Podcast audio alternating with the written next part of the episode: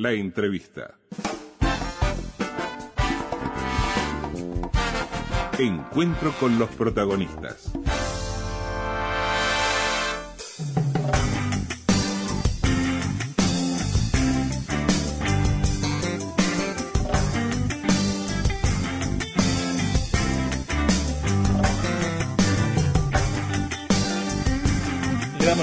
Días a la asistente social Lucía Echeverri. Bienvenida, gracias por acompañarnos. Buenos días, ¿cómo anda? Gracias a usted. Eh, usted ocupó la Dirección Nacional de Vivienda entre 2010 y 2006 y ahora está ante un desafío, en el caso que el Frente Amplio gane la elección del 24 de noviembre. Martínez ha anunciado, ha puesto su nombre, con usted en persona, como la responsable del Ministerio de Vivienda, Ordenamiento Territorial y Medio Ambiente para los próximos cinco años.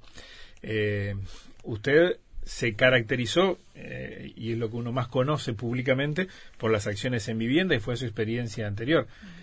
Hablamos de un ministerio que es este que juega muchas canchas a la vez, ¿no? Y que más de una vez se ha dicho si, si es bueno que siga siendo un solo ministerio teniendo tantos tantos frentes. Eh, ¿Cómo, ¿Cómo observa esta realidad de una cartera de ese tipo? Sí, este, es una es, muy complejo porque tiene abarca todas las dimensiones que hacen a la vida del país, ¿verdad? Tenemos todo lo que tiene que ver con las políticas de medio ambiente, tiene que ver, por supuesto, con todas las que son las políticas de ordenamiento territorial, pero además, más allá de eso que está en su denominación, está también todo lo vinculado a las políticas de agua y saneamiento, ¿verdad? Este, tiene la particularidad de tratar de contemplar lo que es el todo de un país y su territorio y, y obviamente su gente.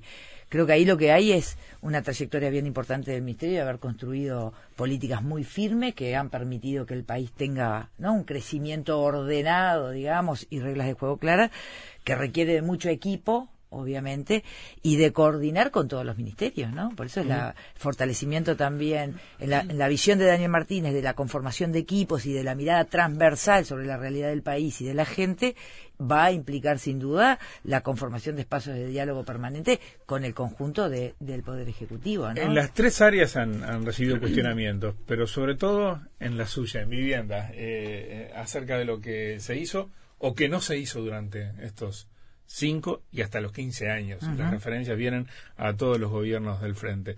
El déficit habitacional, eh, que no ha cambiado su signo, y las dificultades de acceso a la vivienda, soluciones que pueden haber tenido alto impacto pero que no llegaron a todos, aquellas franjas que están eh, por encima de, de ciertas soluciones y por debajo de otras y que siguen reclamando, aspirando a tener una, una vivienda, toda una problemática que estuvo en el, en el centro de la acción durante estos años, pero que no se llegó a solucionar. Sí, yo separaría un poquito, ¿no? Eh, en por lo menos en dos grandes áreas.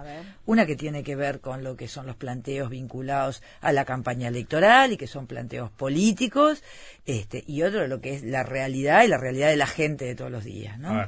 En este sentido, me parece que eh, en lo que tiene que ver con la realidad de la gente, digamos, ¿no? Que es una prioridad para nosotros, es efectivamente verdad que se ha hecho mucho, pero que falta, sin duda que sí. Este, el Ministerio, en principio, y el Frente Amplio, cuando asume el gobierno en el año 2005, lo primero que tiene que hacer es reformular y reestructurar la institucionalidad vinculada a la ejecución de las políticas públicas de vivienda y hábitat. Eso porque teníamos un banco hipotecario fundido, ¿verdad? Quebrado, eso porque teníamos una política de vivienda que tenía programas absolutamente estratificados. Había una propuesta para quienes no tenían ingreso, que era una vivienda muy, muy pobre desde el punto de vista de su calidad, de su ubicación, ¿no es cierto?, de su función social y eh, algunas respuestas cada vez menores vinculadas a cierto poder adquisitivo que el Banco Hipotecario ya no estaba pudiendo dar desde la crisis del 2002 en adelante, ¿no? Más allá de que había empezado en el 2000 con esa situación. Y eso implicó este, reestructurar esta institucionalidad. Se crea la Agencia Nacional de Vivienda, esto implica reorganizar el banco hipotecario, que hoy es un banco sañado, hoy es un banco que tiene casi el 60% de los créditos que están en el mercado hipotecario, más de, de 16.000 créditos dados desde el 2008 a, a la fecha, y con una morosidad del 2%. Una Agencia Nacional de Vivienda que toma y se organiza sobre la base de gestionar el conjunto de créditos que son hogares, ¿no es cierto?, que tenía el banco hipotecario en una situación muy compleja, muy crítica desde el punto de vista de su organización, desde el punto de vista de las patologías que presentaban esas unidades habitacionales, una informalidad casi diría yo que mayoritaria en una cartera que superó los 51.000 créditos y que aplica una política este, sobre la base de ese reconocimiento en el cual el 44% de los hogares ya pudo cancelar su vivienda y tiene esa certeza que es muy importante, ¿verdad? Porque hace el esfuerzo y el patrimonio de cada uno de esos, de esos hogares. Pero por otro lado, además, reformula la política de vivienda, que no es menor. Y una de las primeras cosas, en tres componentes que tiene la política de vivienda, que es democratizar el acceso al crédito, lo hace con un instrumento muy importante que es el subsidio a la cuota. ¿Y esto qué significa? Que la calidad del producto vivienda en sí tiene que ser adecuado y tiene que estar por fuera de las capacidades económicas de la población. De lo contrario, hacemos una vivienda de pobres para pobres. Y eso fue lo que se revirtió. Igual hay una franja, Lucía, que sigue sin poder acceder. Por supuesto, pero a eso iba. A ver. Porque esto que permitió, esa institucionalidad clara, complementaria, que deja de superponerse, empieza a trabajar en la elaboración de programas con una clave, que es generar respuestas para diversidad de situaciones. No todos tienen la necesidad de una vivienda nueva, ¿verdad? Hay quien ya la tiene, pero no puede acceder a un crédito, no tiene condiciones, ¿verdad?, para entrar al sistema bancario a tomar un crédito y necesita reformular su vivienda, necesita repararla, ampliar una habitación, hacer toda la parte sanitaria. Entonces, ahí empiezan a diversificarse los instrumentos. El Ministerio genera sobre todo a partir del 2008 en adelante y, se consolida en el 2010, diversidad de herramientas para comprar, para alquilar, para construir, ¿no es cierto? Para, para, para refaccionar que ha venido avanzando sustantivamente. Es cierto que no se ha llegado a todo el conjunto de la población y es una política que debe generar soluciones para todos los sectores. ¿Qué significa esto? También tenemos un tema de escala también tenemos un tema de costo. La vivienda en sí es un, un, bien muy, muy costoso. Implica tierra, implica proyecto, implica recursos, implica mano de obra, ¿no es cierto? Y eso hace que a veces el, tema de la escala y de los tiempos esté condicionando, ¿no? Sí, 88.000 viviendas es el déficit según Foodbank. Bueno, ¿comparten esa cifra? No, no. ¿En qué estiman ustedes? A ver, eh, también es cierto que el déficit puede variar el número, ¿no? Que resume ese déficit, puede variar de acuerdo a, qué investigadores o qué variables tomemos en cuenta. El ministerio, para tomar un, organismo oficial, ¿no es cierto? Trabajó en el año 2011 y está publicado en su web, lo hemos este, estado repasando. Tomó el censo 2011 e identifica tres variables para estimar ese déficit cuantitativo, ¿verdad? Es decir, y lo hace sobre la base de los hogares que estarían en situación de déficit. ¿Y esto qué significa? Hogares que están compartiendo una vivienda, ¿verdad? Un hogar que está en una vivienda sin permiso, es decir, un ocupante sin permiso, y aquellas viviendas que están, desde el punto de vista de sus materiales, comprometidas, ¿verdad? Estos tres, estas tres variables determinan que hay un déficit que está en el entorno de las 51.000 viviendas. Datos del censo 2011. Datos del censo 2011 con algunos ajustes que ha procesado a través de incorporar en la respuesta continua de hogares un módulo específico de vivienda. Ese censo, perdón Lucía, dice también que habría 165.000 personas viviendo en asentamientos. Ese censo menciona ese, dato, que también es verdad, se ha hecho mucho y falta. Y acá no queremos discutir si son 165.000 o si son 170.000 tenemos ah. que atenderlo con celeridad, con respuestas efectivamente integrales. Porque hay una cosa bien importante para poder dar respuesta y revertir este fenómeno que surge en los 90, hay que conocerlo. Hay que conocerlo bien, porque es complejo, porque es diferente de un lugar a otro, de un departamento a otro. Y eso recién se hizo en el año 2006. No se sabía hasta esa fecha cuántos asentamientos había, dónde estaban ubicados y cuáles eran las mejores respuestas para instrumentar. En el año 2006 se hace por primera vez este censo y a partir de ahí se genera una política clara como nunca tuvo, ¿verdad? La política de vivienda vinculada al tema de los asentamientos. Y ahí tenemos dos situaciones. En el censo 2006 lo que se identifica son 672 asentamientos. En el año 2018 son 607 ha disminuido, pero aún disminuyendo, algunos pequeños surgieron en algunos departamentos, Montevideo, Canelones, Tacuarembó, Rivera, Artigas, Salto. ¿Disminuyen establecimientos? ¿Disminuye también la cantidad de personas? Exacto, pero también es verdad, ha disminuido, por supuesto. Son, fíjate que el programa de mejoramiento de barrios, que es uno de los instrumentos que se generó especialmente para dar respuesta, logró transformar la realidad de estos asentamientos. Y cuando hablamos de transformar, no solamente son obras e inversiones en infraestructura, que esto significa saneamiento, vialidad, drenajes, alumbrado, mejoramiento de vivienda, construcción de vivienda nueva, sino también equipamientos sociales, construcción de centros CAIF, ampliación de policlínicas, espacios públicos polifuncionales de una calidad muy importante para que efectivamente promuevan la, la integración, ¿verdad? Y la convivencia, sino que también es cierto que en, en, este, en este marco los hogares crecen.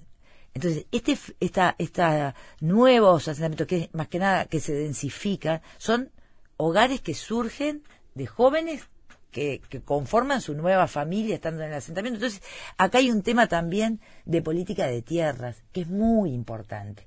Si nosotros a la vez que se va interviniendo, dotando de servicios de infraestructura, de los estándares urbanos, pero además, y vamos llegando, y esto es lo más importante, con el conjunto de las políticas. Esto no se trata de ir a invertir en infraestructura, también hay situaciones de vulneración de derechos, así, de necesidad de acceso a un empleo de mejor calificación, de necesidad de sostenibilidad de la trayectoria educativa. Entonces, hoy lo que estamos haciendo con los compañeros del equipo de, políticas de desarrollo humano y fundamentalmente con Cristina Lustenberg, que en la este famosa coordinación de la que habla Cristina. Más que la coordinación es pensar desde el punto de partida en conjunto cómo abordamos ese territorio y a ese conjunto de personas, de hogares, de jóvenes, de adultos mayores, de niños que están viviendo allí, ¿no es Ahora, Lucía, esa formalización de algunos asentamientos, dotándolos de infraestructura, de institucionalidad, este, en algún caso, y pensando en, su ubicación geográfica, en el contexto, en el entorno, no termina de consolidar una exclusión y una vulnerabilidad, porque hablamos de zonas que no son las mejores, eh, lejanas, donde le faltan servicios, etcétera. ¿No termina siendo una trampa dotarlo de todos esos recursos en los lugares en que están? Sí, por supuesto, es parte del debate, ha sido históricamente parte del debate, ¿no? Porque este fenómeno es de los, desde los 90. Acá hay dos situaciones distintas.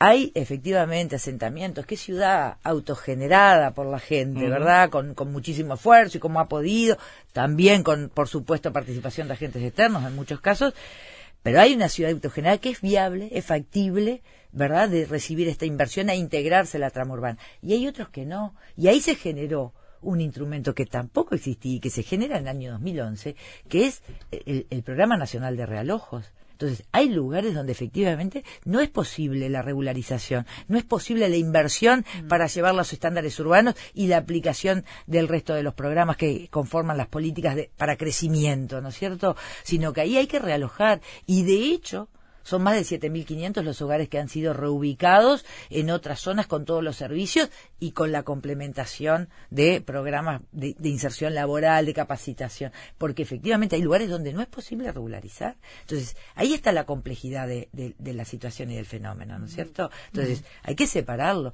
Hay lugares donde tú no puedes regularizar porque no es viable desde el punto de vista físico esa ubicación.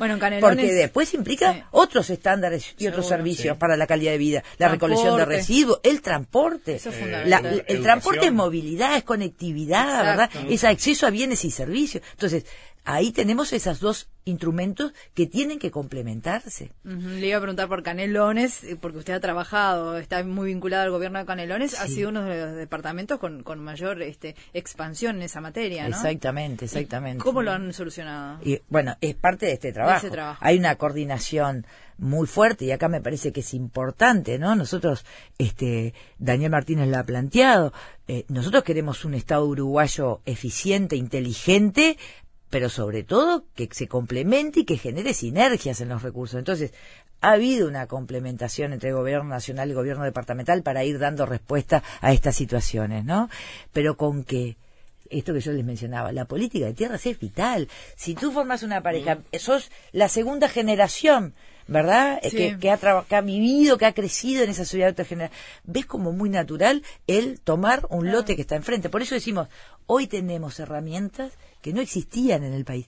Las directrices de ordenamiento territorial, que establecen hojas de ruta muy claras para generar carteras de tierras potentes en ciudad consolidada, son lo que nos van a permitir ir diciendo acá está la posibilidad de el, predio, el lote para poder construir y ir adelantándonos a ese problema, ¿no es cierto? No, se espera un minuto, Lucía. Por supuesto, encantada.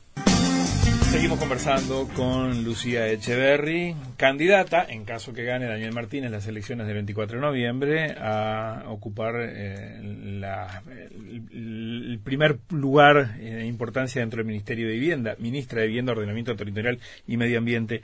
Eh, Lucía, eh, ¿qué ofrece el Frente Amplio en esta área como novedoso? ¿Qué plantea? ¿Qué le están planteando a los ciudadanos? En primer término, lo que mencionábamos hoy, ¿no?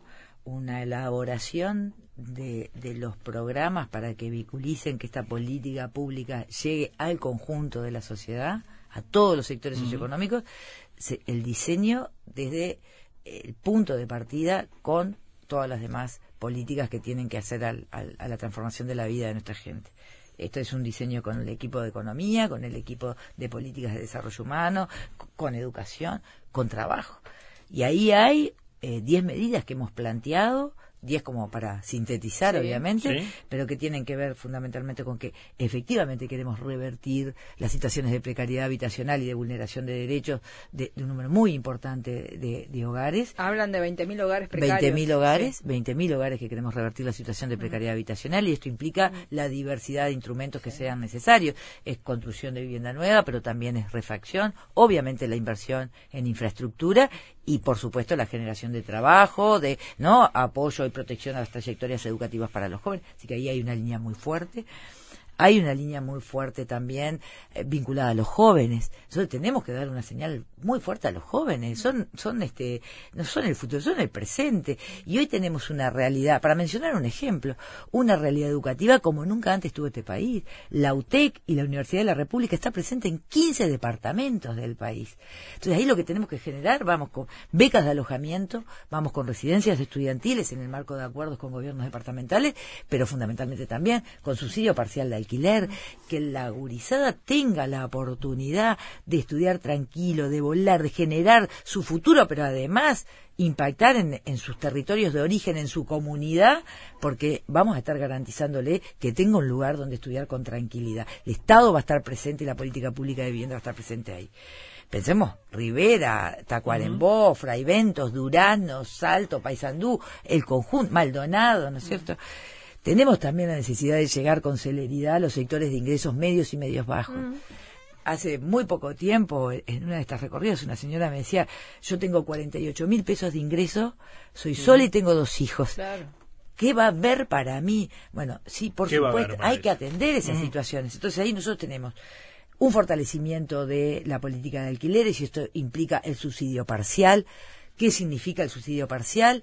Hoy tenemos viviendas en el mercado, pero la familia, y en el caso de esta señora, no puede comprometer, ¿verdad?, la necesidad de subsistencia, de atención de, ella, de sus hijos, de la alimentación, la vestimenta, los servicios, eh, si paga el alquiler. Entonces, sí va a haber un apoyo de la política pública para que pueda acceder a una vivienda adecuada y ese apoyo va a ser monitoreado y revisable. Si su situación cambia, y mejora desde el punto de vista del ingreso, el subsidio podrá disminuir. De lo contrario, se mantendrá, ¿no es cierto? Pero con transparencia. No va al ladrillo, va a ese hogar en esa situación y la va a acompañar.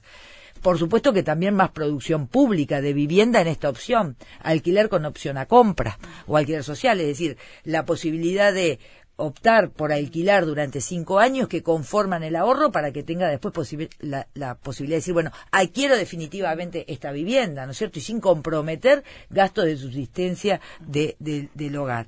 Por otro lado, la convocatoria también a muy flexibles, ¿verdad? Con además la posibilidad, por supuesto, de la asistencia técnica a quienes tengan vivienda y cuyo devolución sea en el plazo de mantenerla dentro del mercado de arrendamientos también para incrementar el stock. Viviendas destinadas a arrendamiento. Sí, exactamente. ¿Y, préstamos del sistema o préstamos públicos? Préstamos públicos, préstamos públicos. Pero también va a haber del sistema.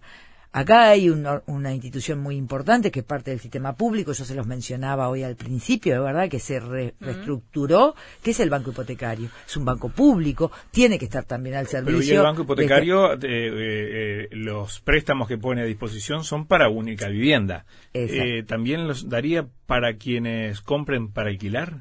¿Entendí bien? No, ah. estamos hablando de dos, de dos, dos, dos, dos opciones distintas en esto de cubrir la diversidad de situaciones, de contemplar la diversidad de situaciones que tiene, eh, que tiene la gente. Y en este caso, con el banco hipotecario, hay que diseñar un seguro hipotecario que permita que el banco otorgue un mejor préstamo mejorando la relación cuota-ingreso, ¿no es cierto? Porque hoy lo que te plantea la gente es, yo tengo 60 mil pesos de ingreso, voy al banco hipotecario, con el préstamo no llego a adquirir. bueno, entonces, hoy lo que estamos haciendo es diseñando un seguro hipotecario que permite mejor préstamo mejorando la relación cuota-ingreso. Reestructura del banco. No, no es el, producto del banco. Porque además tengamos en cuenta eso, el banco hipotecario no tiene otros productos como tiene el resto del sistema financiero. Acá no hay préstamos para automóviles, para tarjetas de crédito, es eso, por lo cual ahí tenemos que especializarlo. ¿Qué pasa con la vivienda de interés social? Eh, ¿Se plantea algún cambio con el sistema? Bueno, en principio, eh, a mí me parece que ha sido planteado reiteradas veces, ¿no es cierto? Los, los promotores y, la gremial, ¿no? APCU lo ha planteado más de una oportunidad. Queremos revisar este, la situación que tiene hoy esta, esta ley. La propia ministra dijo, Lucía, que no estaba de acuerdo o que no se estaba cumpliendo con el objetivo inicial, ¿no? Exacto. Ahí tenemos mm. una situación que hay que tener presente. Esta ley tenía tres objetivos claros. Una era, obviamente, facilitar y generar un estímulo para que la inversión privada construyera para sectores de población y en zonas donde no lo hacía. ¿Por qué? Porque construían la faja costera, ¿no es cierto? Sí, pero ahora están construyendo en el centro, en a partir A partir de esta ley. Esta ley generó estos la estímulos. La acción promovida lo que estimuló fue con, reducción de impuestos construir en Cordón, fuera de la zona. en el Cordón, en la Unión, en Jacinto Vera, la Figurita, Sayago, el Cerro, la TIC, cuando en esa zona se hubiera ido. Bueno, va a partir de esto a departamentos del interior también, en menor escala, Maldonado, Colonia, algo en el litoral. Pero ahí vamos a poner otros instrumentos para estimular también otros departamentos del interior que ahora les cuento. ¿Qué generaba, qué objetivo también tenía esta ley? Era también aprovechar vacíos de ciudad consolidada de ciudad intermedia con una inversión impresionante del Estado en saneamiento, en transporte, en alumbrado, que no se estaba aprovechando y que hoy se dinamiza y que genera algo muy importante, mistura social. Pero se llegó al objetivo de la gente, ¿la gente pudo acceder a esa vivienda o no? no, pudo acceder en una escala que no ah, eran las expectativas que tenemos, sí, sin duda. Le llegó a otro sector de población que también es obligación del mm. gobierno mm. darle instrumentos, pero no a la, quizás a la prioridad donde teníamos el énfasis. Y ahí tiene que ver con los instrumentos o cómo se fue estableciendo una reglamentación que trató de mejorar eso. Fíjate tú que hoy tenemos en la reglamentación vigente, con la modificación que se hizo en el año 2017, que el 10% de las unidades de cada proyecto que se promueve en Montevideo tiene tope de precio. Y el 20% de las unidades de cada proyecto tiene tope de precio en el interior del país. Esto hace que estemos hablando en, en términos de adquisición de unos 70, 80 mil dólares para comprar. Si fuera para alquilar, estamos hablando de alquileres topeados en 15 mil Sí, los desarrolladores dicen que ese ha sido uno de los problemas. Eh, los desarrolladores dicen que eso no les cierra su ecuación. Nosotros, ¿qué decimos? Vamos a conversar.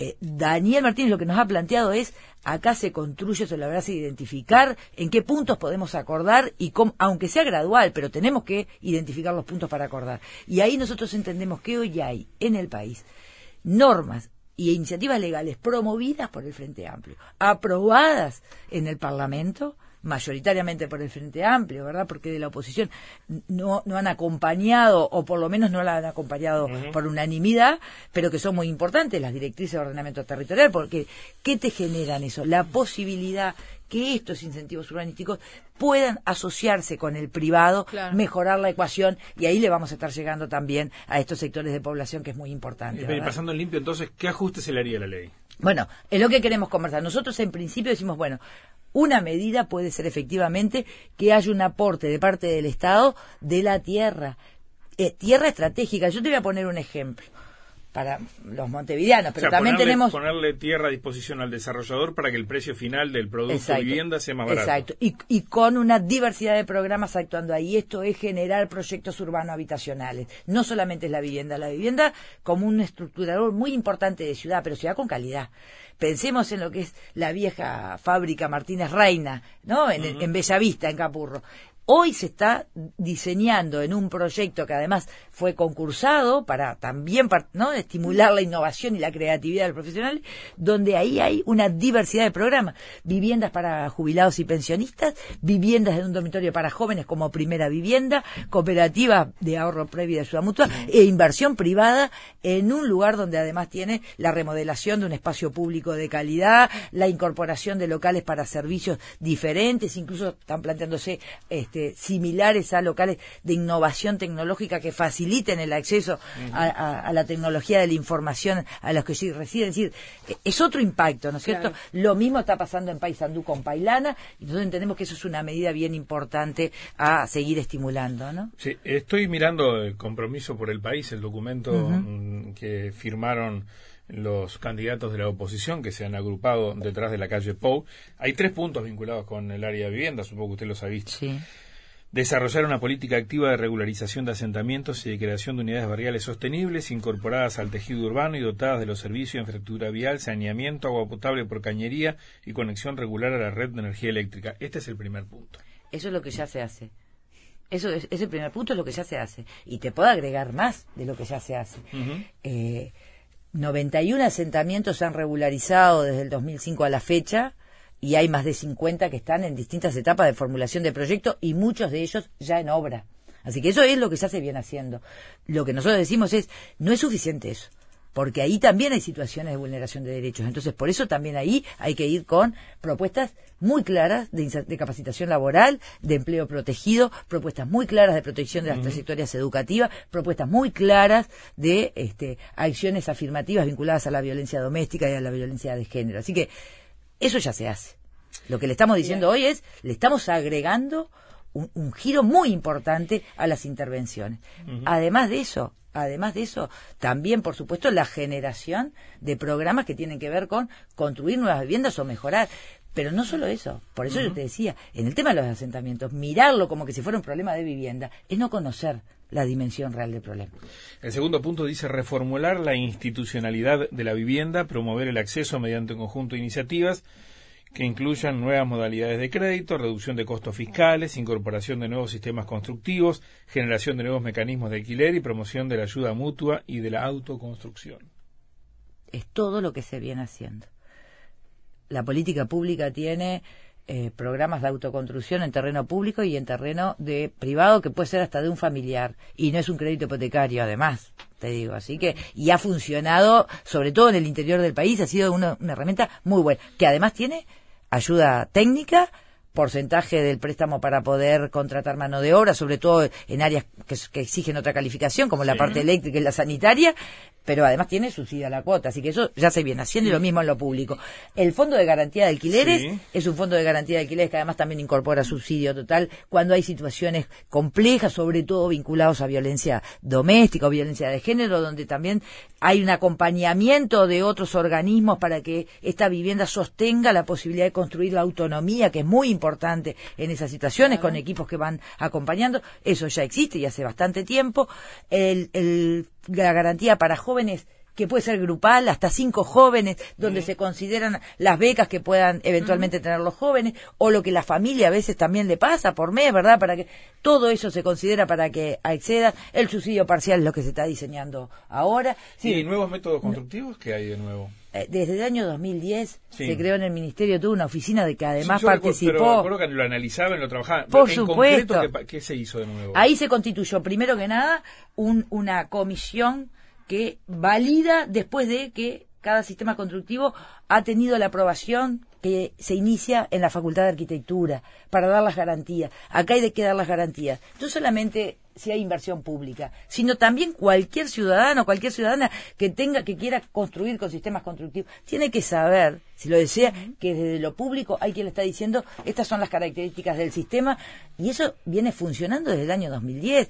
Y tenemos muchísimas experiencias en ese sentido. Es más, una de las medidas que plantea Daniel Martínez también en esto de la integralidad, la política de vivienda, también es dinamizadora de, la economía, fundamentalmente de la industria de la construcción. Entonces, lo que estamos planteando es, vamos a incorporar valor a algunas cadenas productivas con la construcción de vivienda. Por ejemplo, vivienda en madera.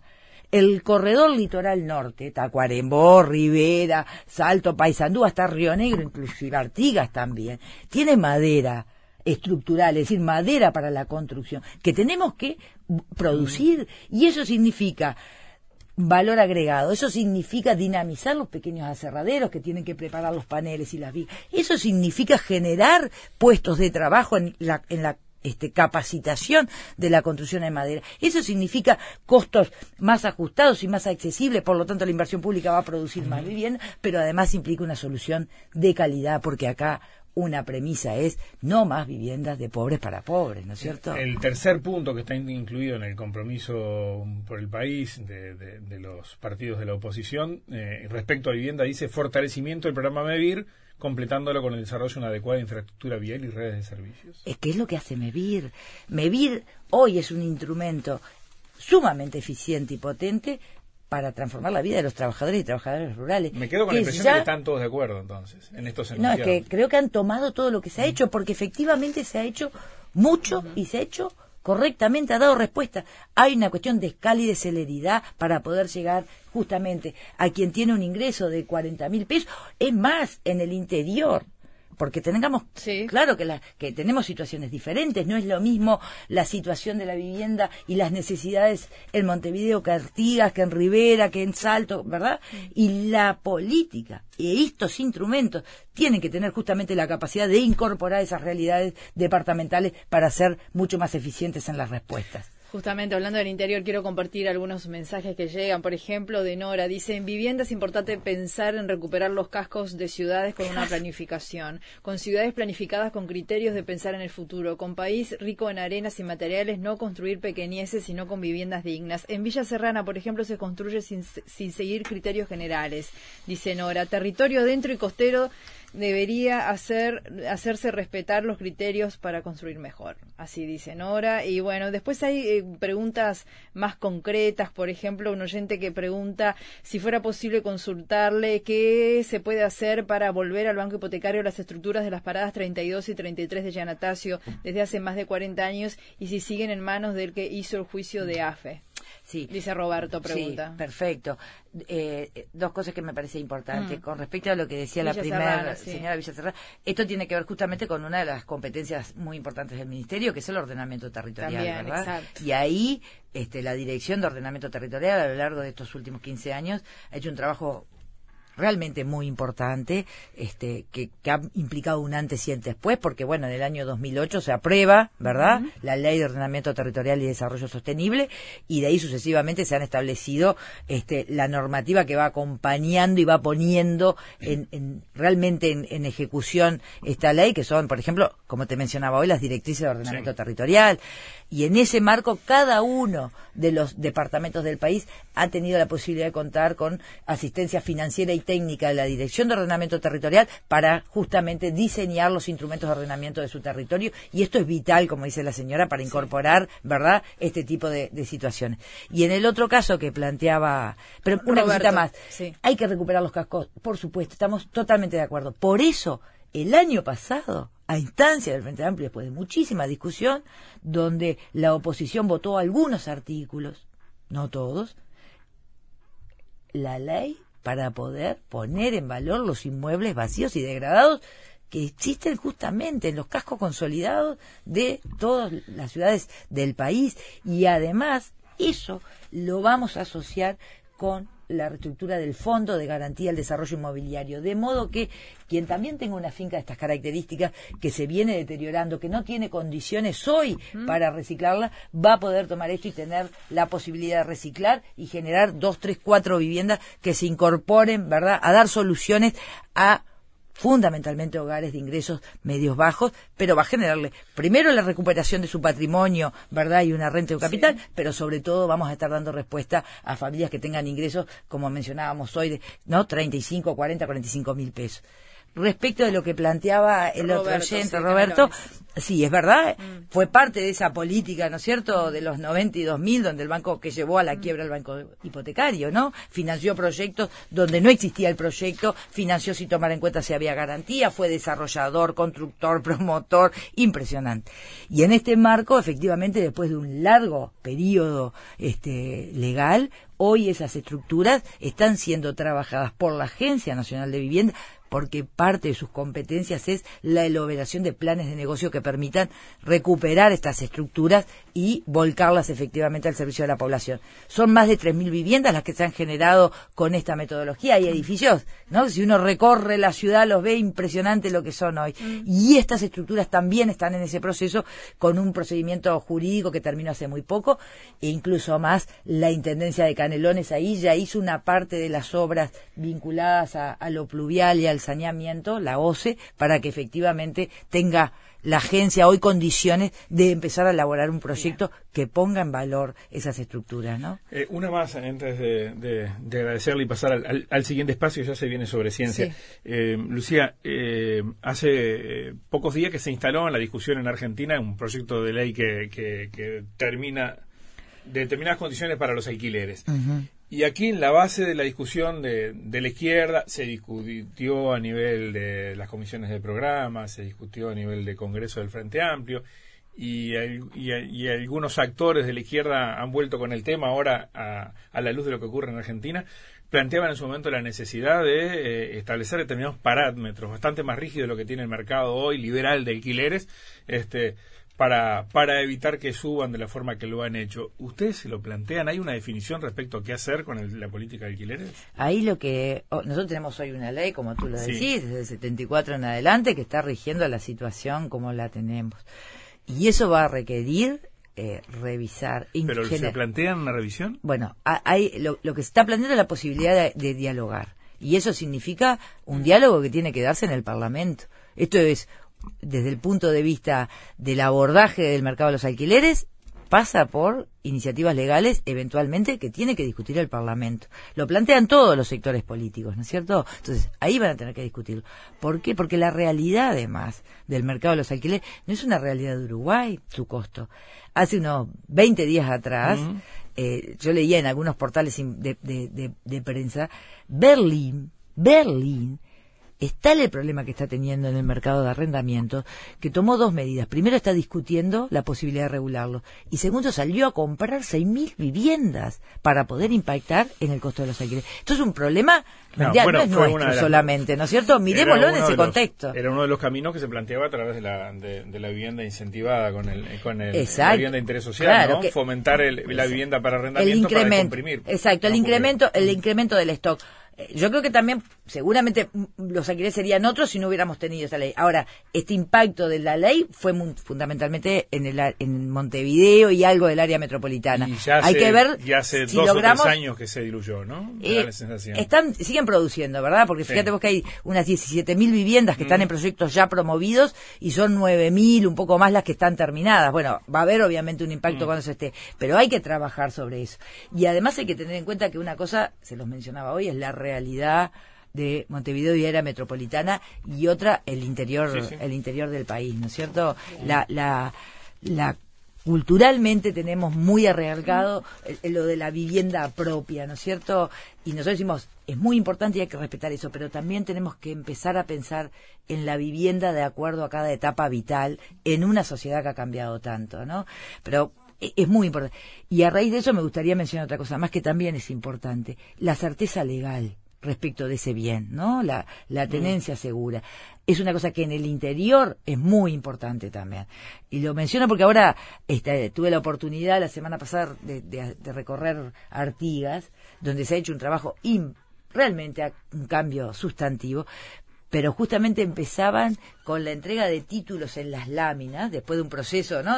de, construcción de las infraestructuras, de mejoramiento de vivienda. Ahí además se generaron dos cooperativas que siguen trabajando, lo que fue una alegría después de tantos años ver que siguen trabajando como cooperativas, se consolidaron, eso implica la generación de ingresos. Estaban iniciando el proceso de entrega de, de los títulos y el impacto que tiene eso en la gente que empieza, no tiene la tranquilidad de que eso es suyo para sus hijos y empieza a generar un impacto en el entorno que todos empiezan a mejorar la vida. Entonces, es realmente muy importante, ¿no? Porque es, estructuradora de la vida realmente, ¿no? Lucía Echeverri, gracias, por acompañarnos. ¿eh? Gracias, mucho para mí.